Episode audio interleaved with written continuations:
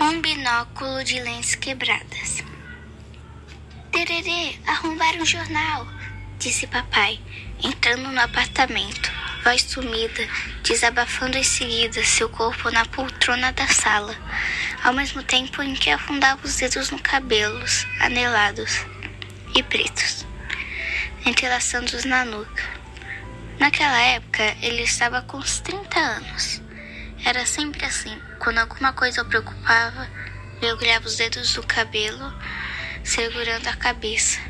Eu e o Ricardo lembro-me como se fosse hoje, embora isso tenha acontecido há tantos anos. Jogávamos uma partida decisiva de futebol de botão na mesa grande da sala. Mamãe, grávida, tricotava enxoval, enxovalzinho de criança, mas arrombaram como? Mamãe surpresa perguntava mais para ter tempo de entender o que papai dizia em letras garrafais. Arrombaram, arrombando, arrebentando a porta, entrando arrombando, horas. Percebendo que ele estava muito nervoso, cutuquei Ricardo, que estava alheio, concentradão no jogo. Prepare que lá, vem, que lá vai bomba, Marcão. Ricardo, eufórico, não percebia o que se passava à sua volta. Lá em casa, até hoje, todo mundo me chama assim, de Marcão, por causa do meu jeitão desengonçado, de quem cresceu demais. Mas e aí? Mamãe também, nervosa, não sabia como conduzir a conversa. Chamaram a polícia? Polícia? Papai gargalhou nervosamente. Sim, se roubam é preciso chamar a polícia, não? Meio desconcertada, ela achou onde descarregar seu desapontamento em cima de nós. Rico, Pare com essa gritaria. A bronca até que tinha motivo. Ricardo estava infernal. Enquanto jogava, tinha a mania de irradiar a partida. Bola com Jair Bala. Passa por um, passa por dois. Olha lá, a torcida brasileira é inacreditável. Mas como é que esse cracão de bola não foi convocado para a Copa do México, seu Zagalo? Como chamar a polícia, Tererê? Papai sempre a chamava assim, embora o nome de mamãe fosse Terezinha. Se eles são os primeiros suspeitos, quebraram tudo lá dentro, mas não roubaram nada. Será que foi por causa do artigo que você publicou sobre a tortura do padre? Mamãe perguntou, já sabendo a resposta. Claro que sim, Tererê. Eles já estão deixando de ameaçar partindo para a ação. O diálogo dos dois me preocupava. Ricardo não estava nem aí concentrando, concentrado no jogo. Tocava os botões com mestria, não errando uma tacada, colocando os meus na roda. Antes, a repressão se restringia às cidades grandes, mas agora até aqui em Canaviápolis já estão partindo para o quebra-quebra. Papai falava com voz cansada de quem estrega, estregava, entregava os pontos derrotados. Bola outra vez nos pés do incrível Jair Bala. Atenção, torcida! Mamãe não pediu silêncio outra vez. Aproximou-se e, descarregando a tensão da péssima notícia, desferiu duas cacholetas na cabeça do Ricardo. Eu já falei para você não gritar, diabo. Saco, ele resmungou, atrapalhando-se, desfazendo a jogada preparada. Nervoso, esmurrou a mesa esparramando os craques pelo chão. Não jogou mais essa porcaria. Ele decidiu terminar a partida, abandonando o gramado, indo curtir sua mágoa no quarto. papai, tentando minorar o drama, aproximou-se, pondo-se a me ajudar. Desculpe, filhão, nem percebi que vocês estavam aí jogando botão. Não era hoje a decisão do campeonato? É, a gente estava no aquecimento. Menti para não deixá-lo mais chateado. Percebendo que eu mentia, sentiu-se culpado por ter interrompido a partida decisiva, por ter trazido também aquela péssima notícia.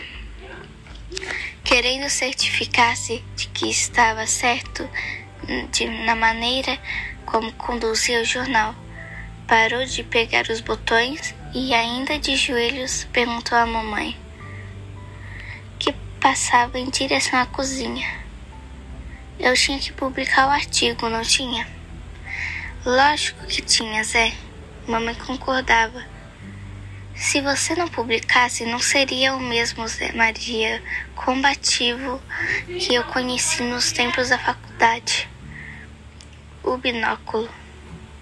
Se você não publicasse, passaria a ser chamado de óculos fundo de garrafa. Ia ter muita graça. Rimos os três, imaginando a mudança do cabeçalho do jornal que papai fundaria, fundará e dirigia com alguns amigos. Quem ia gostar muito era o seu Otácio. Otácio. Papai referia-se ao dono do jornal, da situação de Canaviápolis.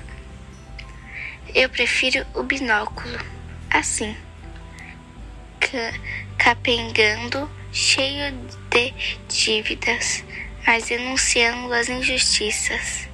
O que a fazendeira faz com os boias frias, as safadezas do prefeito? Não faz mal que ele é um de vez em quando, mas é imparcial, não segurar rabo de ninguém. Mamãe tentava assim levantar um moral de papai. Meio pensativo, como quem remói ideias, ele falou mais para si do que para nós. Agora entendo o que Quizinho queria dizer outro dia, com aquela prosa fiada. Era o cabo Círilo mandando me avisar. Cabo Círilo era um militar de patente coronel capitão ou tenente, não sei direito. Sei que papai, mas nas conversas caseiras, rebaixou de posto e pegou. E o cabo, com o endurecimento político do final na década de 1960 e começou da de 1970, começou a dar em cima da imparcialidade do binóculo. O que o cabo mandou avisar Zé? A mãe cobrava que ele falasse as claras. Outro dia, o Quinzinho, Quinzinho, aquele ordenança do cabo, disse que a turma do terço ia me contar umas mentiras e que se eu abrisse o bico, o cabo Círilo ia arrebentar com tudo. Turma do terço? O pessoal da igreja? É certo que o Quinzinho não falou assim. Como se fosse manchete de jornal, bem grandão, mas falou naquele estilo meloso. Ouvi dizer que sabe como é. Parece que me contaram. Você sabe como são essas coisas, não, Tererê? Mas o cabo pode ficar dizendo que vai arrebentar tudo assim, sem mais, é? Agora eles podem tudo, mulher. Com esse monte de atos institucionais, com essas medidas de exceção, não há só basta. Não há mais garantia para nenhum cidadão para que alguém seja preso. Basta um telefonema, basta que apontem o dedo na direção de alguém e pronto. Isto não sai da não sai na grande empresa e nem na televisão, mas estou sabendo que a situação está ficando insustentável. O que você vai fazer, Zé? Ainda não sei que atitude tomar. Sei que não queria trazer preocupações para você e. Agora mais do que nunca, Zé, você precisa dividir suas preocupações comigo, como tem sido sempre. Desculpe-me, querida, você está grávida e fico. Gravidez não é doença, marido.